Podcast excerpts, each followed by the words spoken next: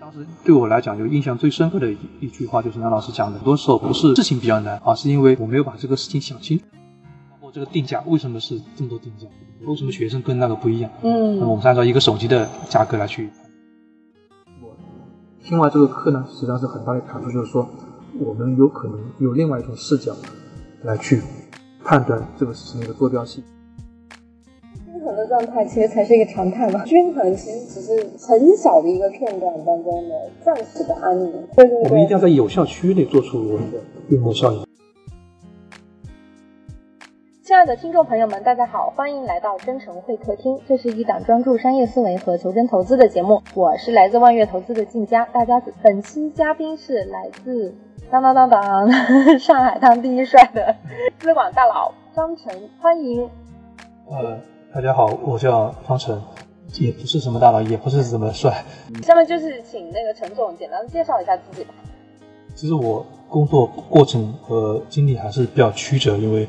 并不是一开始就做所谓的二级市场投资。以前最早实习啊，或者说还做过一些咨询，做过这种订单加工的企业，嗯做过外贸，嗯然后后来去了一家国营的那种大行，做外汇对公外汇这种业务。嗯然后当时因为是编外人员，其实第一个月的工资还扣了一点试用期，所以第一个月工资就五百块钱，所以当时是很艰苦的。但因为所做的事情其实也是对于银行一些呃东西的认识，然后才慢慢认识到外汇啊、衍生品啊，然后后来去了外资银行，然后做了也是各个岗位都轮过，也做过一些汇款、贷款、存款，然后后面知道哦，原来更多的银行的业务在于呃资金，因为你的存汇转你都要汇集到资金层面。那么这个资金层面是怎么去，就是一些外汇怎么去平头寸啊，或者说是结结汇售汇啊。那么后面又转到从资金又转到又是另外一家外资开始做那个资金外汇业务，那时候从开始真正做一些外汇啊、资金啊、拆借啊、本币的一些业务。后面又去了一家本地的地方性银行做债券，债券交易。后也一段有段时间来也来到上海到金融市场部，后来我就回到呃总行做类似于中台，涉及到资产负债管理和资本管理，就是一些巴塞尔协议一些东西。因为这会涉及到就是银行，就你可以站在一个更高的角度去看待银行业务是怎么发展的，嗯，但是这里面做了几年之后，发现有个很大的问题就在于我的选择权其实不在我自己，嗯。那么因为因为可能是代表大部分人的一些就是状态，就看起来好像很安稳，但实际上你需要站对队，你需要跟对人，但是呢，队伍和人的领导可能都会变，嗯。可能过三四年可能不在了，实际上你的风险不比你做前台的风险会更加大，嗯。让我导致觉得，因为当时从上海回来，我还是很不甘心的。所以有一个机会，就是在去上海读一个金融 MBA 的时候，认识到了现在的所谓的合伙人，然后跟他聊的时候，我们都聊到一本书，因为我们的名字都是都姓张，嗯。然后跟他谈论，如果推荐的话看什么书，然后我们同时都推荐了那个《神奇公式》，就是《股市稳赚》，嗯。然后，那我我说我不光看了，我还把它都做了出来了。当时我应该是在银行里第一个把万德的那个数据流量给用完的人。后来知道，哎，原来数据流量还能把它用完，因为我觉得对方也是很厉害，然后思维都非常清楚，然后在二级市场做的认知也非常高，相当于他当时是我们互相也看对眼。在一五年，我记得是一月十一号，我正好是我家里小孩的一个生日，然后我记得是他拉着男老师来到我家乡苏州，跟我吃了次饭。然后那个时候，其实我才知道，哦，因为看了那本书，实际上是我是因为看到当时是还是新浪博客一个叫小石的人写了对于这个审计公司在中国 A 股的一个验证，嗯然后哦，那个小时的人呢，是因为写这个这些东西，是因为南老师把这本书给了他，嗯然后他发了博客，我看了他的博客，然后我去做，做完之后我哦前面还漏了一点就是，嗯，南老师是当时张岩的呃所谓的师傅，嗯那么所以我又跟南老师的徒弟连接上了，嗯，世界好小。对，然后就觉得还是挺有机缘的。嗯就当时对我来讲，就印象最深刻的一一句话，就是南老师讲的，就是很多时候不是事情比较难，而是因为我没有把这个事情想清。如果想清楚了，可能这个事情也不难了，甚至这个事情会推着你往前走。嗯嗯，这个是让我印象一直很深刻的一句话啊。之后的话，我来到上海，加入到那个张岩这边的团队。那这个过程当中，也跟南老师这边有一直有保持联系，嗯也是一直有这种不管是业务也好，还是呃沟通上的交流也好，嗯一直有这样一个呃关系。那么这就是过去一个经历和嗯我和梁老师和青训营这样一个渊源。嗯嗯，哦，这听下来，其实你这个从业经历还很长呢，金融从业可能都超过十年了，在这个行业里面，对吧？就是先是外汇，然后又是外资行，然后后面又是呃这个是那个券商的资管，对吧？对嗯嗯嗯。然后现在等于说是聚焦在这个二级市场的这个投资。我今天是刚好参加了这个上海第三十二期这个新训营嘛，嗯然后这是你第几次参加复训？应该是 除了成都啊，呃太远了没去有几次没有去，其他的应该都去了，因为嗯基本上来上海我基本上都来了，然后嗯外地的，因为我有几次讲课可能也去了。嗯，你感觉就是这次听的话和之前的是不是有比较大的变化？对，是的，因为所以我本来为了准备这个播客还列了一个提纲，但是发现我觉得这个听完之后我的提纲得重新改一下。因为有些东西我我感觉我写的其实跟目前在听的朋友好像没什么的关系，那我觉得不如我应该讲一些我对这次听完之后的一个感想，嗯也希望通过这个感想起到一定的宣传和传播效果。嗯嗯，好呀好呀，嗯，那么首先都是，那为什么就是说我一定要去来听完这次的一个东西的一个想法，是因为青训营实际上对望月也好，或者说对于杨老师这边也好，实际上是一个有效的一个群众的一个基础，嗯它是公司的一个就大伙的源头，也是大伙的一个根据地。如果有有效区域边界来看的话，那么所以这个其实才是需要大书特书的。嗯，啊，不用去谈我好像是什么一个所谓的人物，我你也很重要。那么为什么是我来解读呢？就是因为我想我还是有这样一个渊源嘛，就是因为那时候呢，那老师想准备做青训营的时候，就是找了我一起商量的。对呀对呀嗯然后就是我们在想后期就对，我真真的还有我要特别插一句，就是特别感谢张成老师和黄倩老师，就是这这两位老师，呃，有他们的帮助，青训营才有了开始，才有了在上财的那个三段论的一个很完美的开端，然后才接下来有了这个后面的故事嘛。对，所以这个也最早大家实际上看最早一期的所谓的招生广告文案也是我那边我我写的，哦，就是也是针对于就是哪些客户群的定位，就是哪些人，学生啊，还是工作啊，还是想转行啊，还是需要有交流啊，嗯对吧？那这几大类的客户，通过再把一些情景放在里面，然后给大家一些、用户的分级、分类、分层。对，然后包括这个定价，为什么是这么多定价？为什么学生跟那个不一样？嗯那么我嗯们是按照一个手机的价格来去判断，嗯学生可能买手机两千块钱啊，那定价有两千吧，嗯，啊，可能、哦对吧？一般人可能买手机三四千块钱啊，那就定三四千。哦，原来这个价格的渊源是这样，我今天才知道，原来它等于一个手机的价格。特别我前几次，因为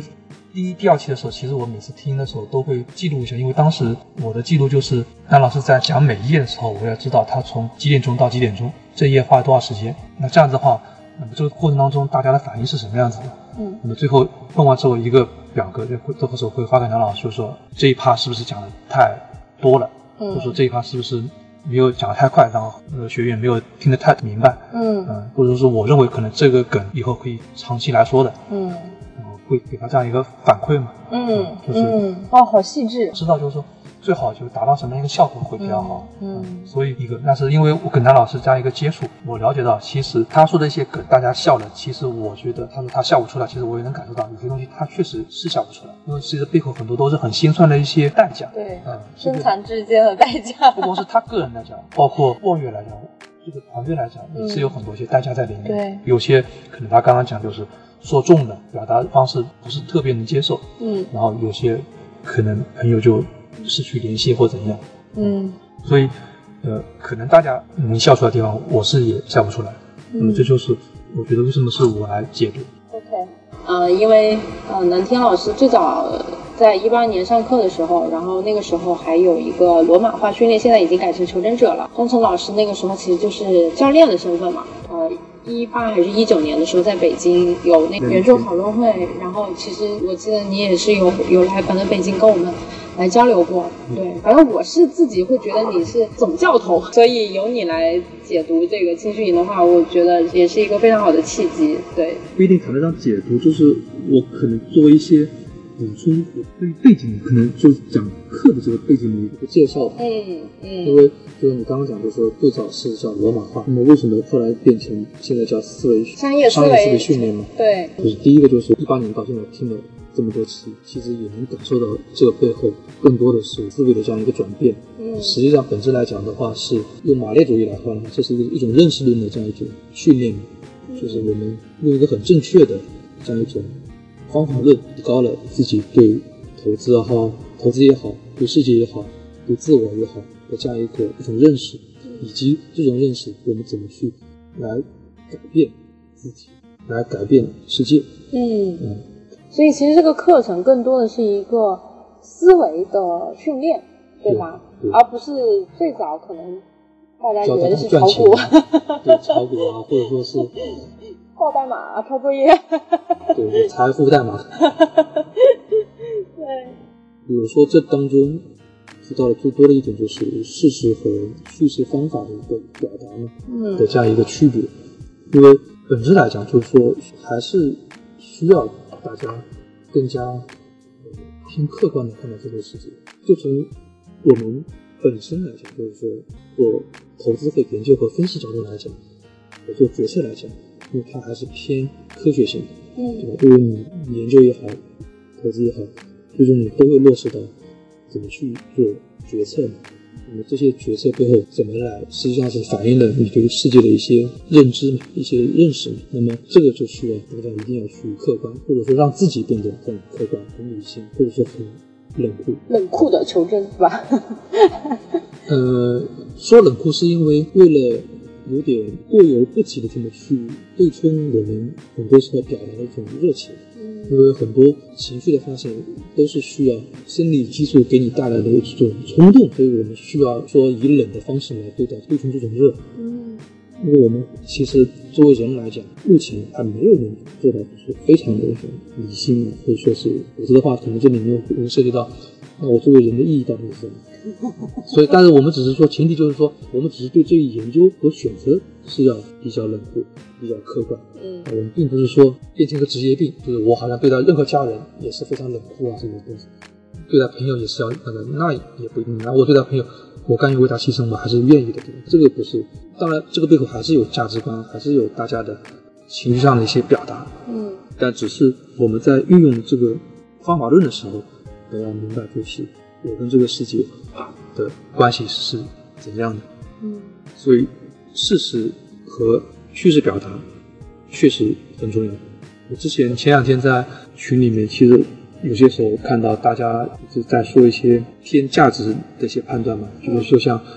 哎，我觉得这个茶我喜欢这个味道，那个人说我喜欢那个味道，怎么去判断呢？我我是认为就是谈不出一个结果来的。对吧？就是可能北方人认为，我觉得豆浆应该加什么？咸的是吧？对，加咸的。然后有些人就觉得加甜，对，加糖加糖。那有些人就喝不惯。那你说这个有有什么关系呢？求同存异就行了呗。嗯，对吧？我们其实更看重的就是事实的判断。就是我基于这个事实，所以那些我觉得啊，或者说我个人认为啊，其实不值得去讨论。除非就是你认为之后，那么你基于的事实数据逻辑到底是什么？或者说再问一个问题，就是说你对这个事实你敢不敢赌？那我认为什么特斯拉能涨一百，能涨百分之多少？请问你能拿出多少钱来赌呢？这个钱占你的身家的比重是多少？如果你敢赌，OK，我才觉得你有这个这个分量来跟我谈这个事情，否则没用。但是我后来有反思呢，就是个群，对吧？就大家应该里面还是有一些。就是声音啊，或者说是气氛组，气氛出来，对吧？就是不要老是什么弄得好像很冷酷啊什么。所以后来想想，我也时不时说一句可能会好一点。就是如果说你前面讲，就大家建立社群啊，可能这个还是要有点爱的基础在里面，可能才会那个。因为否则实际上就跟我们现在被迫拉到我们的父辈的那些群里面一样，就是平时都是生平歌舞，从来没有说不好的，都是点赞点赞，对吧？从来没有说哎，你我觉得你家儿子不好，怎么从来不会这么讲，对吧？因为大家都是追求那种比较好的氛围。嗯。那所以这个东西叫得区分。但是如果说我们立志于要去，不管是做投资还是做什么，但是如果说我们工作当中肯定会遇到分析，肯定会遇到研究，不管是商业也好，还是自然的一些东科学也好，嗯还是其他东西也好。或者说，我们面对客户的一些诉求也好，我们还是需要让自己变得更客观，嗯去看待这个事情。嗯因为让他自己变得客观，并不是说这个事情跟我没有关系，而是说真实的事情到底是什么样子。然后，基于事实和数据，然后对它进行一个更加客观的、公正、公平、公开的一个判断。对，所以说这个里面其实背后反映的是所谓的批判性思维嘛。嗯。所以，对嗯，我记得之前那次那个研究讨论跟我们讲过那个思维训练，对对，对，所以这个其实还是很重要，因为我们实际上是缺乏这个思维训练的，就是嗯，只有至少我们以前读书的那一代是没有这个训练对，因为我当时印象特别深的就是你好像演示了一个你们实习生找数据的一个这个过程，你会说你的依据是什么啊，或者怎么怎么，就不断一层一层一层的问对，然后其实让我印象特别深刻。嗯对，我觉得就是其实，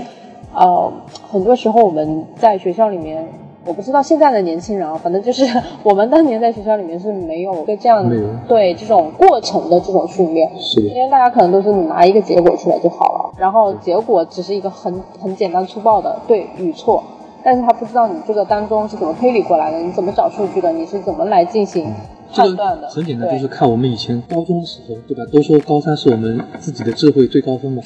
那个时候你你写一篇所谓的议论文，实际上那根本没有任何批判性的东西在里面，嗯对吧？因为都是好老师教你的总分总啊，比如说呃有钱是不是幸福？啊，OK，我认为有钱不不幸福。好，接下来就是套路和八股文，就是举例子啊，讲道理，然后对比论证、比喻论证，然后再讲一些名人名言。啊，基本上都定好了，最后总结一下，做个升华，这个根本就不是一个论证啊。真正论证其实就像可能我们以前写论文也没有这样子，就是说应该是定义什么叫有钱，什什么叫幸福，对吧？当我把它数量化之后，我再去根据数据来看，根据我的抽样调查，哪些人对他们来讲，他们的人均收入的水平情况下，多少钱对他们来讲是比较幸福的，啊超出的部分，嗯，是不是有递减什么样子？然后同时我还对做一个双盲检测，对吧？做一个对一个对照组，对吧？这可能有些人不是这么想，或者说不是，那么那最后我才认为。对比下来，我是否明显超出我的对照组的这样一个数据？嗯那么最后，但是我只能说是整个方法是一个归纳法，所以我只能是证证伪它的问题。嗯那问题就是我现在数据没有证伪它，所以我只能说我显著性的高于它的一个对照组，所以我才能说我目前不能说有钱就幸福。嗯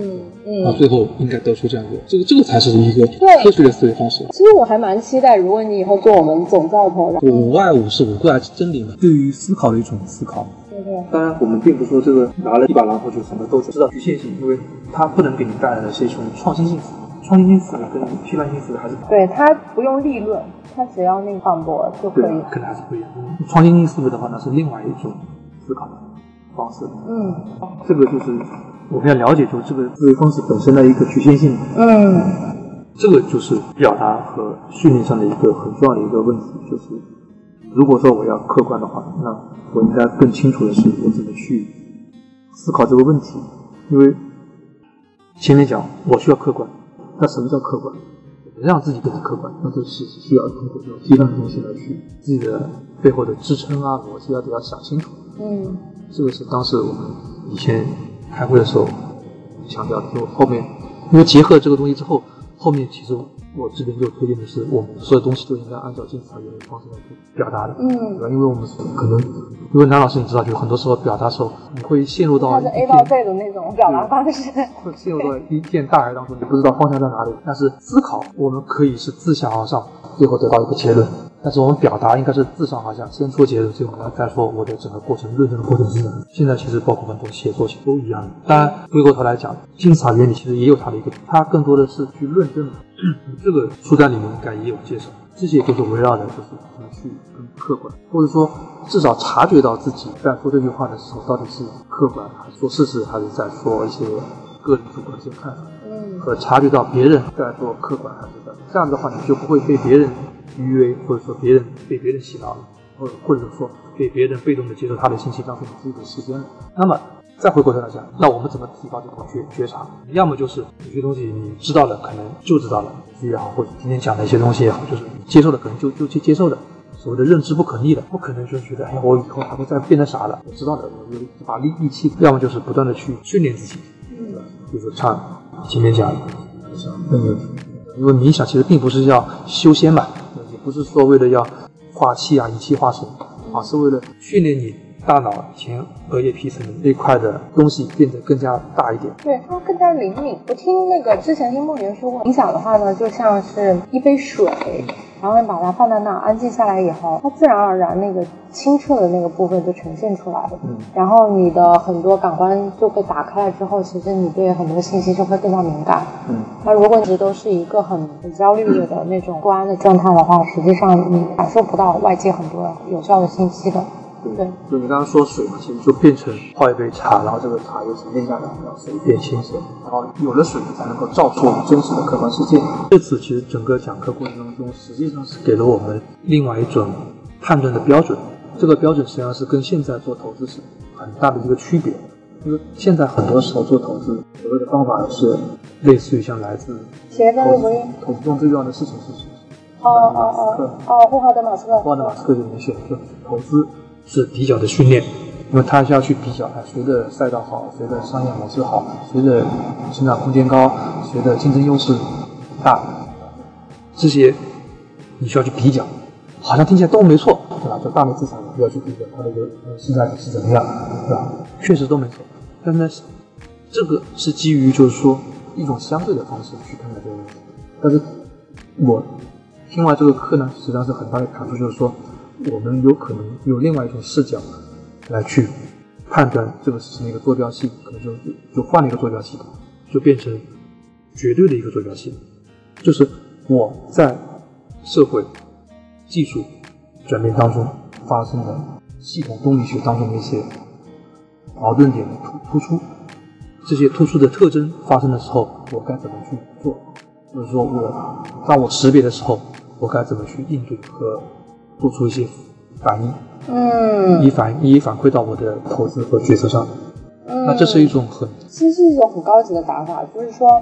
他已经是高手的那种见招拆招的那种感觉。原先可能投资也是有不同门派的，然后不同的门派就像那个金庸写的一样，什么易易筋经啊，然后这个少林武当什么的，就是不同的门派，然后每个人修炼的都是不一样的心法、方法论、价值观都不一样。他们那个接受了这一套价值观以后，然后要有自己要练基本功啊，然后要训练啊，然后这个 battle 啦或者怎么样的，然后他是沿着他那一个门派的方法论价值观在做，然后到你再进化到一定的境界的时候，可能就属于是一个见招拆招，就是说我观察你这边过来的是什么，然后我用一个最合适的方法去应对。对，这个可能就其实它已经是没有什么定式了。嗯。这个定式如果反馈在卡罗卡，他这本神书叫做《系统技术革命金融资本》，但是实际上它上面有个小标题，因为它是基于演化和创新的。小标题是“泡沫与黄金时代的动力学”。为什么是动力学？动力学实际上是来自于系统论里面啊，系统论基于很多哲学的一个基础学科的这样一个桥梁。嗯，他这个观点，我是今年去的钱学森的那个图书馆感受到的，就是。以以前我是觉得，好像哲学就是哲学，呃，学科就是学科，在学科好像这个中当中有很多很多有割裂的。但是当他讲了一点，就是提醒我一点，就是通过系统这个科学，实际上是从哲学到具体做某个学科的这样一个桥梁。因为从矛盾角度来讲，实际上这些你刚刚讲的就是呃具体论题、具体分析，对吧？辩证的看待问题，什么时候会成为主要矛盾？什么时候出出现矛盾主要方面？但是围绕到动力学角度来看的话，那就是我这些东西都是各个系统的一个要素，资本也好，技术也好，社会也好，政府的反应反馈也好，这个系统当中用户的权益也好，那么这些都是要素。但问题在于，作为一个系统来讲，要素之间的连接关系才是比较重要的。那这种连接关系会使得不同的时间产生不同的主要的矛盾点。嗯，那么这个矛盾点反馈在这本书里面，就是在不同的时期，就比如说在发展期啊、协同期啊、什么爆发期啊，不同的时期，它们各自的矛盾点是不一样的。嗯，那么我们以这种所谓的绝对的视角来看的话，那就是跟我所了解的投资的用相对的视角来看，那是不一样的。这次课实际上更多的是从认知角度来看的话，那就是提供一个不一样的判断坐标系。嗯这个因为前面的讲的那些相对的比较的方法，适用的有效区域还是在那些均衡角度里面去看。嗯对吧？嗯就是因为性价比，因为这个贵了，提现率是不是也也就是它的投资回报率是不是降降低了，对吧嗯？就比如说哪一家高投资的未来啊、但是我们现在去买的话，折现率就比较低的啊，我买不合适，我不不划算，那决定了我不如去买一些性价比更高的，对。但是陈总对陈总提到的这个，嗯，就是说之前的那个对比呢，是在一个西方经济学它主流学派，它是假设在一个均衡的状态下，然后它的一些推理和衍生，然后整个那个呃西方经济学的那个理论基础，其实它的那个主要的基那个基石吧，可以说也是是围绕在这个均衡状态上，然后呃这个怎么来进行更好的一个合理的分配和优化嘛。那我确实感觉到，尤其是最近这几年吧，就是说，其实整个那个社会的发展是就越来越复杂了。然后包括我和林老师认识的渊源，就是林宏伟林老师的渊源啊，其实是也是上完大课以后，那年是一八年吧，然后四月份的时候，就那个圣塔菲研究所的那个布莱恩阿瑟那个教授，他在北京那个研研一个图书会，然后呢，因为他太太不是清华系的那个老师嘛，所以就邀请我们一块儿过去。然后当天那个那个阿瑟教授他讲的就是复杂经济学哦，然后我就看了以后，然后我才发现，就是就他其实就是在研究一个不均衡状态下的一个那种复杂动态的一个过程嘛。他说，其实可能我们原先的那一套理论假设可能都是错的，所以我当时也是很震惊。然后后来包括那个呃，就是陆陆续续孙小飞，包括有技术的本质这本书。然后还有对，就是卡罗塔的这本书，其实和那个都是有一些渊源嘛，所以确实是我感觉是能够比较好的解释现在的这种经济的状态。因为我们原先就我不知道陈总你以前本科学什么，就是我因为我我以前就是是学金融的，然后特别古早，就是 那个时候的那个教科书啊什么的，就是你学的时候你感觉其实是不太能和市场能够很好的去解释一些现状，然后。呃，就当时其实，在学的时候也也是有很多困惑嘛，后面才才会发现，其实这个社会不是一成不变，它的那个前提假设可能本身就是就是有一些问题或者有一些 bug 的。世界是复杂的嘛，对对对，就在于我不能因为它复杂的，我就要特别把它太简化了。嗯那所以我需要其他的工具和视角来去看待世界到底是怎样。嗯嗯嗯，所以就是的方式，最后你升华到，回过头来看毛泽东的一些东西，其实就会觉得，哎，好像为什么当时钱学森回来之后说做了这么多年研究，然后回过头来再看当时毛泽东写的一些马列主义啊什么，确实人家在这方面也体现了科学研究的一些方法。当我现在回过去再去看，因为以前人家都是读毛选读毛选，觉得好像。都什么时代？就是好像都是老一辈的什么企业家才会去读毛选的，又红又壮。对，但真的你再去看，我觉得有一种高中时候学几何和你现在去看几何原本那种冲击，我觉得是不一样的。嗯因为我以前学过万有引力，但是真的去买一本牛顿唯物什么世界的体重机一本书，对吧？我们当时读的可能只是凤毛麟角，人家的一个小小的一个果实，但人家其实你该学的是他的一个，这个其实才是最重要的。对，那么这个是围绕到就是刚刚讲的，一个新的坐标系。对，嗯。然后接下来下一 part 讲的是为什么我们很多人没有去，因为刚刚讲还有一个东西就是就是自我的问题。这个自我其实我们很多时候，张老师我跟他交流的时候，他当时其实也批评过我，我觉得已经挺好的，就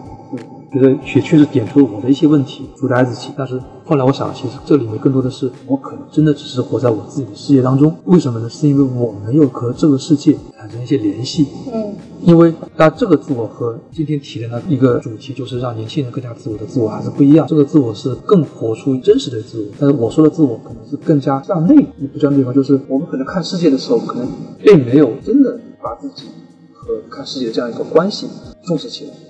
因为就比如说，我们没有认为我们的小孩以后希望他活在这世界，可能都没想过，哎，我都没男朋友了，我还谈什么小孩对吧？都没怎么想过。然后你没想过的是，我做这个东西没有那种我辈中人的担当，对吧？嗯也没有什么历史的重担，好像我一要扛起来的这种感觉。哦就是所以好像我们跟以前的，比如说前辈啊，或者说是参加过革命那种前辈，就是觉得还是缺少了一些他们那种时代的这种责任感。精神的内核是吗？嗯，就是今天实际上梁老师运用的那个我党说的，就是解放思想，实事求是。我觉得呢，实际上还是很客气的跟大家这么去作为一个广告语的这一种总结。但实际上，我觉得应该更加不客气的、更有煽动性的来讲的话，应该换做另外八个字，叫做“放弃幻想，准备战斗”。为什么这么去讲？是因为我们有可能真的有些地方、有些意识上是一个少，因为我们过去可能这两三年觉得好像社会变化挺大的，嗯，但是实际上，可能过去二十年、三十年社会变化也不是特别的大，嗯但是实际上这是不正常的。嗯，社会动荡才是这是正常的。才是个常态。这个不均衡的状态其实才是一个常态嘛。均衡其实只是很小的一个片段当中的暂时的安宁。对对我们一定要，在有效区域内做出我们的规模效应，或者说是我们我们的我们才能够跟别人争。对这种战斗，这种从来就没有停止过。对，就是说处于一个历史的关键节点。然后在这个时候呢，希望大家都能够更有担当，然后更有自己的一个嗯精神的内核，去去应对好一些更多的挑战。对，嗯所以这些我觉得在比较赚钱啊，或者说是做 carry 啊这些层面。那么当你实际上有息息相关的时候呢，实际上你就能变得无我。说白了就是你是社会的一份子。那么这个就是集体主义，就是我为人人，人人才能为我，这个只是结果问题。那前提就在于我为人人的这个前提，我觉得我和这个事情是息息相关的，我不能逃避，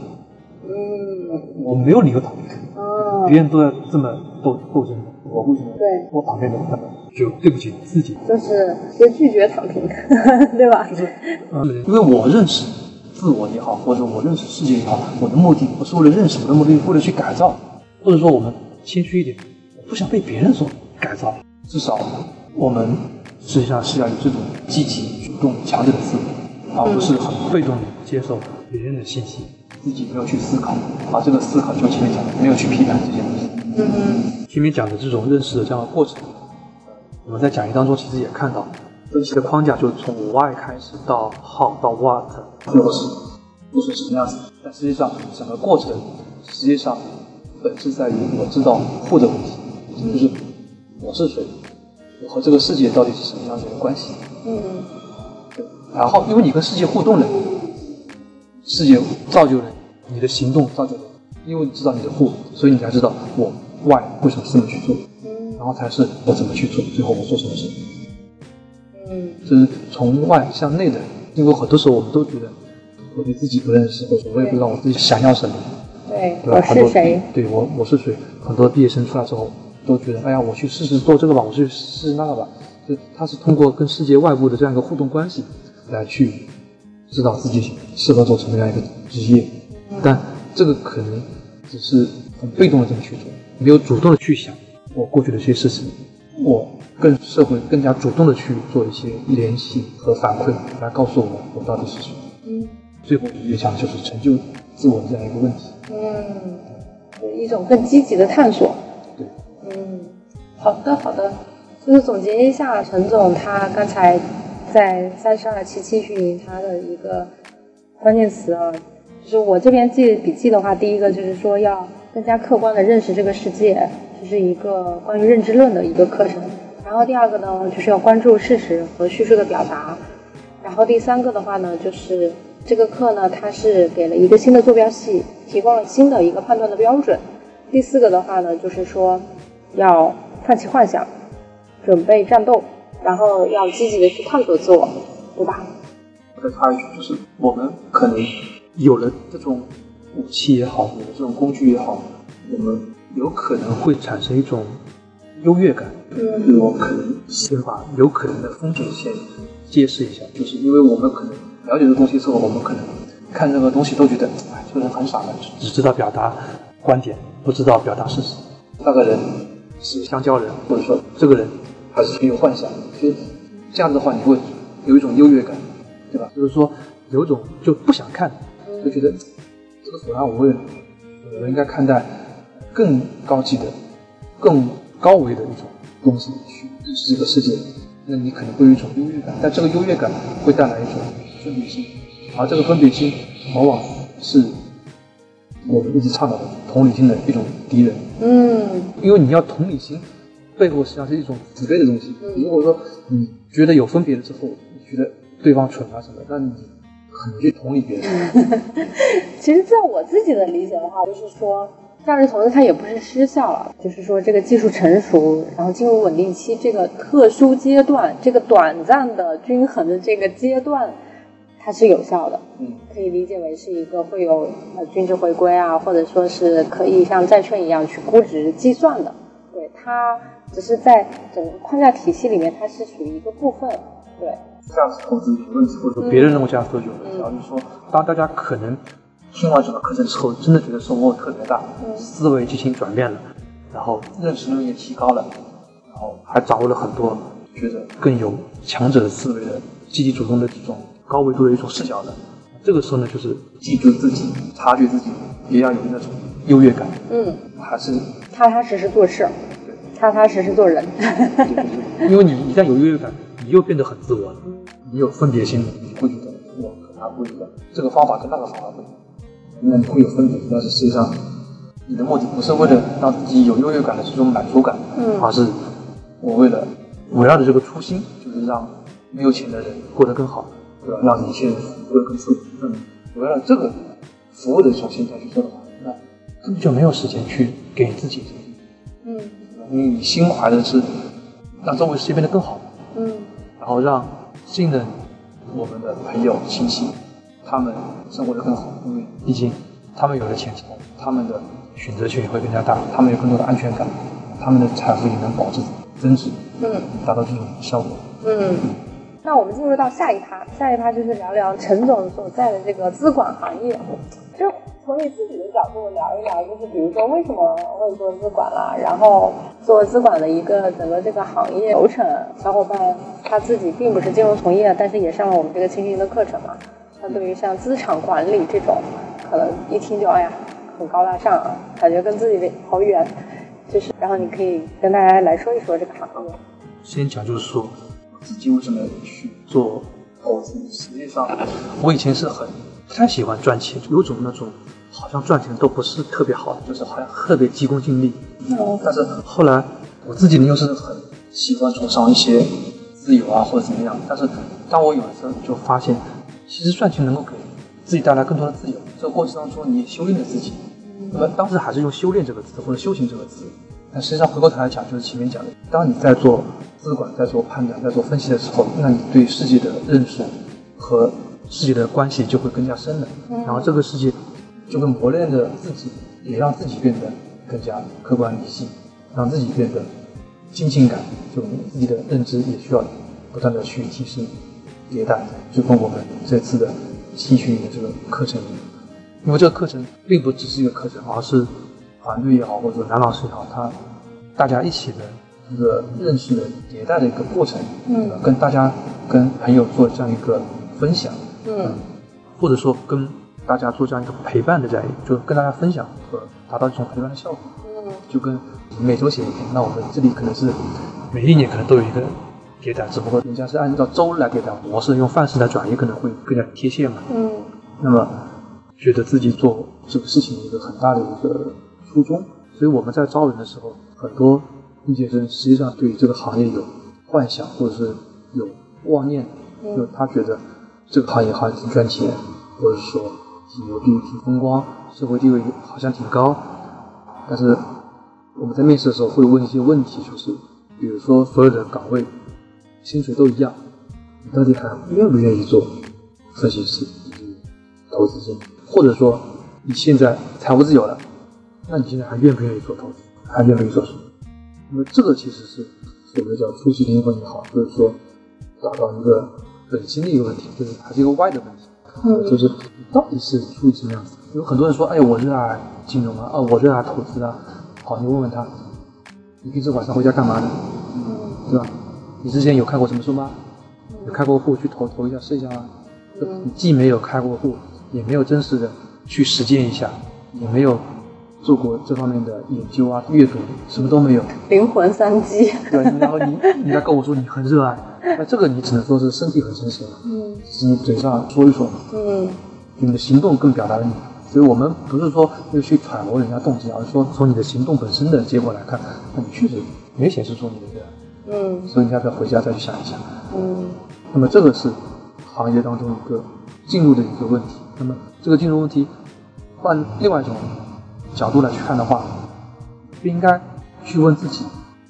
我是不是热爱金融啊？我是不是热爱投资啊？那这个其实你很难去判断，说不定你做得好也可以，说不定你意愿好，但是你能力不行，对吧？那个你要区分开来，就像说的，什么是想要，什么是欲望，还是不一样的。嗯那么你应该换一个问题，就是说这个行业到底需要什么样的人，嗯或者说这个行业是不是产能过剩了，嗯不嗯需要这么多研究员，还是说这个行业需要什么样特征的研究员和投资经理？嗯这些特征我跟他之间的差距有多大？嗯我愿不愿意花费十年、五年甚至一辈子的代价去弥补这些特征，嗯对吧？那如果说我也愿意，然后同时我也有精力，同时我也有时间，那么你才能说，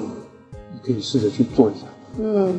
那你觉得这个行业里面，比如说如果做投资经理的话，应该具备什么样的特色是比较好的？实际上，其实我们这次训练当中也讲到了，首先，商业思维其实更多的是在于思维，嗯对吧？就是你得有一个科学素养的，嗯就前面讲，你也得有批判性，你得有知道什么科学的做研究的方法是什么，就你去观察，对吧？这个观察呢，可能会涉及到就是三线主义也好，或者把手弄脏也好，然后你得提出问题，为什么它是是非股？那为什么有这么多不正常的变化？嗯，这个是观察者提出的问题。哎，为为什么会这样呢？然后你可以提出假设，然后你需要去做事实数据的验证。那这是一套整个科学的一个方法论的问题。那么这个背后体现的是你的科学素养问题，嗯对吧？那么这个是需要具备的这种特征素养，然后才是前面讲的商业问题，对吧？就是商业常识，就是你有没有去想过社会到底需要什么样子的，非北上广到底是什么样子，对吧？我们并不是喝着咖啡在陆家嘴大楼上看看报告，好像就能够指点江山一样，根本就不是这么回事情。我们需要深入了解社会，需要像毛教员一样，当时写那些小学术调研对学术调研一样，就你要你得知道这个镇怎么样，嗯，有多少学校，有多少医生，有多少怎么样。那你这个时候就可以说，买股票就是买公司。如果这个公司交给你了，或者说你现在继承这家公司的，那你今天开会了，你准备怎么做？我怎么去打理好这片生意？那这个就是商业素养问题，就是我怎么跟竞争对手去比，我怎么去做好产品，我怎么去制定好战略。那么这些都是商业素养问题。嗯商你得有商业常识，那最后其实才是金融素养问题。对，你就是知道怎么看报表啊，知道怎么算 DCF 啊，然后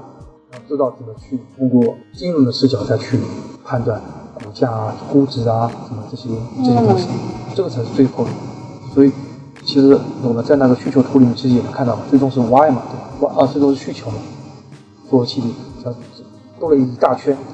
就是前面是对吧？那个 RE 三要素是吧对？吧？R 一三要素，然 后因为你上面可能前面才是真正的这个思维方式统摄下来，然后你用这个思维方式去看待商业成成品到底是什么样子的，嗯。嗯，竞争优势也好，格局也好，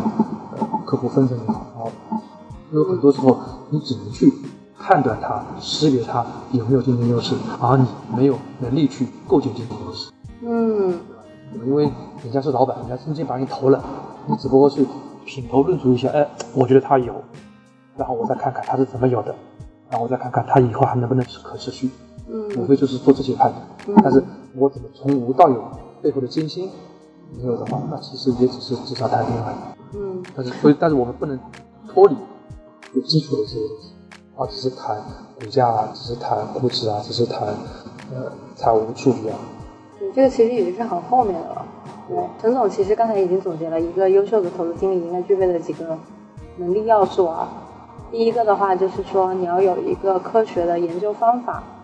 对吧？就是说你要懂得怎么去提问题，怎么去收集事实和证据，怎么去有一个批判性思维和提出好的论点。对吧？就是提出好的那个观察一些异常的现象等等，就是这个是要有一个科学的研究方法论。然后第二个的话是要有商业的常识，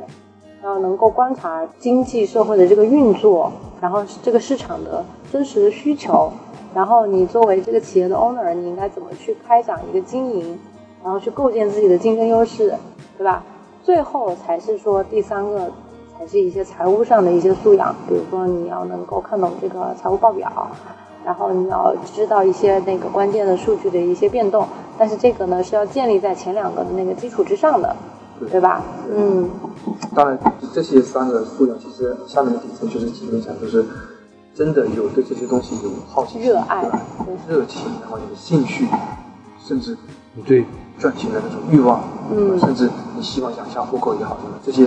基本的个人的不求。哎，那陈总，你说一说这个资管行业的这种主要工作是什么？因为刚才我们主要是讲的是二级市场投资嘛，但是资管行业其实是一个很泛的一个概念，对吧？它既有债券的投资，然后可能也有非标或者等等，你可以稍微简单的介绍一下吗？给我们的小伙伴做个科普。涉及到资管的话，其实更多的是委托人给到我钱，实现他们在平衡他们的风险偏好的情况下赚取他们希望达到的这种收益。嗯那么这个背后根据资金的属性问题，那这个属性就是前面讲，它有风险的属性，它有期限的属性，嗯它有收益率的属性，它有甚至有波动率的属性都会在。那么这些资金属性就决定了背后怎么去做。啊，就拿谁的钱就长得像谁，是吧？但实际上，我认为更好的方式应该是反过来，就是嗯我的投资策略应该，或者说我的经营策略应该是匹配我的投资策略。嗯所谓的经营策略投资策略，是因为我目前可能对投资的策略的认知可能就是这样子的，嗯那么我可能就更适、更适合、更擅长，也可能我的能力圈做出这些策略来。嗯那么我的市场营销人员就应该去拿符合我的这个策略的钱，嗯啊，嗯，不要你告诉我。这也要那也要，对既要又要还要，对，然后对方要说你也得保本，然后你得要保收益，然后你怎么样？同时，经营策略还除了市场之外，还有就是你怎么去招聘，怎么去考核，这个都是围绕着你的投资策略的。因为如果我的投资策略是偏量化、偏高频，验证周期很短的，那我可能看我的投资研究员的这个策略其实也一样，我对你的考核可能也是更高频。如果你一个月甚至一个礼拜不不赚钱，我就要问你，你怎么了？是不是有问题的？嗯对吧？你压力肯定会大的，嗯要去迭代你的策略的。嗯那么如果说我们看那个企业